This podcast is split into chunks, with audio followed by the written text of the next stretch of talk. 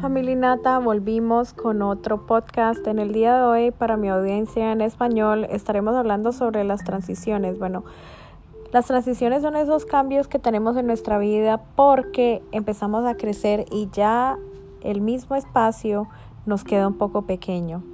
Ah, muchas veces transicionamos de casa, de ubicación.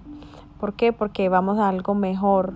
Eh, de pronto tienes una familia un día de una persona que vive en un cuarto, un baño, y luego de repente son tres, cuatro, cinco personas y te tienes que transicionar de el apartamento a una casa más grande. ¿Por qué? Porque ya el espacio que tienes es limitado y eso es lo que pasa con la transición.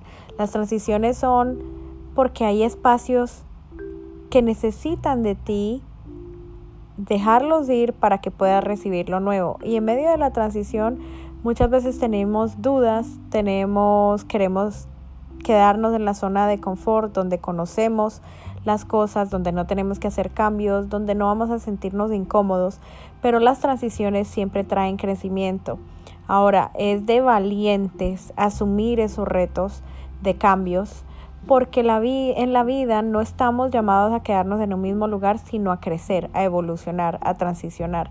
Así que si estás pasando hoy por algún cambio, quiero animarte a que de esta situación tomes lo mejor para que puedas recibirlo como parte de tu crecimiento. Las transiciones siempre te dejarán como legado un aprendizaje, así que decide verle lo bueno a lo que te esté pasando en estos momentos y aprende de ello.